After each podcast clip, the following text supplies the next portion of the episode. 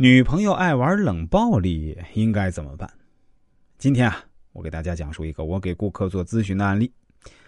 前几天，一位四川的小伙子找我咨询的时候，就问了我一个问题：他跟女朋友在一起啊，已经五年多了。他们从大学校园里就开始谈恋爱。这女朋友啊，长得又高又漂亮，那绝对是女神级别的。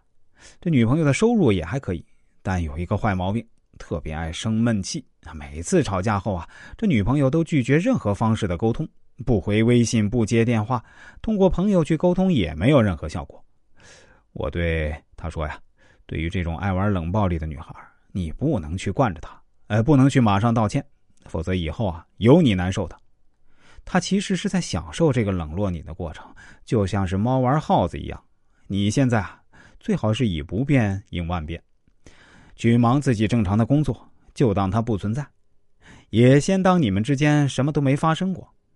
这个小伙子表面上答应下来，但他其实也没有做到，因为他是个性子非常急的人，一旦急起来就会丧失所有的理智。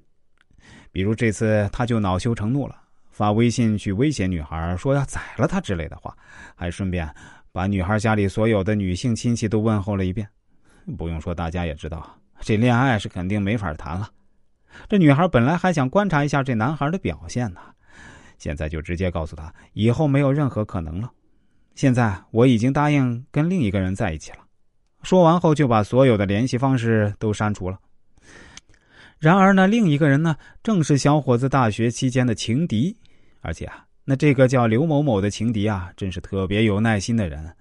虽然小伙子跟这女朋友在一起这么多年，但那刘某某始终都没有放弃。这次终于被他盯着机会了。小伙子听到这个消息，欲哭无泪，因为他内心深处是爱着自己女朋友的，但他就是性子太急，一着急什么话都能从嘴里说出来。他对我说：“真的很后悔没有听师傅您的话，我现在想死的心都有。我真恨自己这么不争气，居然让自己的情敌捡了一个大便宜。”我说：“这只能怪你自己啊，因为你的情敌比你更有耐心的多。所谓苍蝇不叮无缝的蛋，是你自己犯了错才给对方机会。其实，对于这种女朋友喜欢暴力应该怎么办的问题啊，我这里有过成功的经验。曾经是一位男士来找我咨询，他的情况也差不多，女朋友特别玩失踪，一吵架就是拒绝任何方式的沟通。我当时给他的建议是：你也索性以冷制冷。”不要在这个过程中像舔狗一样，因为对方会享受这个虐你千百遍的过程，而且很容易滋生他的坏脾气。